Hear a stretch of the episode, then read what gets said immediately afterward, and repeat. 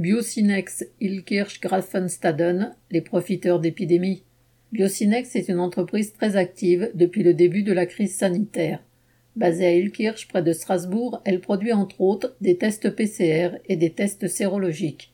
En 2020, l'entreprise a multiplié par plus de 4 son chiffre d'affaires à 153,9 millions d'euros et a fait 31,4 millions d'euros de bénéfices contre 1,1 million d'euros en 2019. Profitant de la montée des cours de bourse en avril 2020, le PDG et ses deux associés ont empoché 3 millions d'euros grâce à la vente d'actions. Et les choses ne devraient pas en rester là. L'entreprise fabrique aussi des autotests antigéniques dont la vente a explosé et tape sur 10 millions d'unités à produire en avril, 15 millions en mai. Avant la crise, l'effectif était de 200 salariés.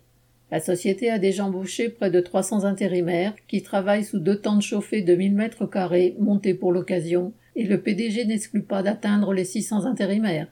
D'un côté, il y a des centaines de travailleurs qui fabriquent des choses utiles à la population. De l'autre, quelques actionnaires qui touchent le pactole. C'est finalement le fonctionnement normal du capitalisme, mais que la crise sanitaire renvoie comme un miroir grossissant. Correspondant Hello.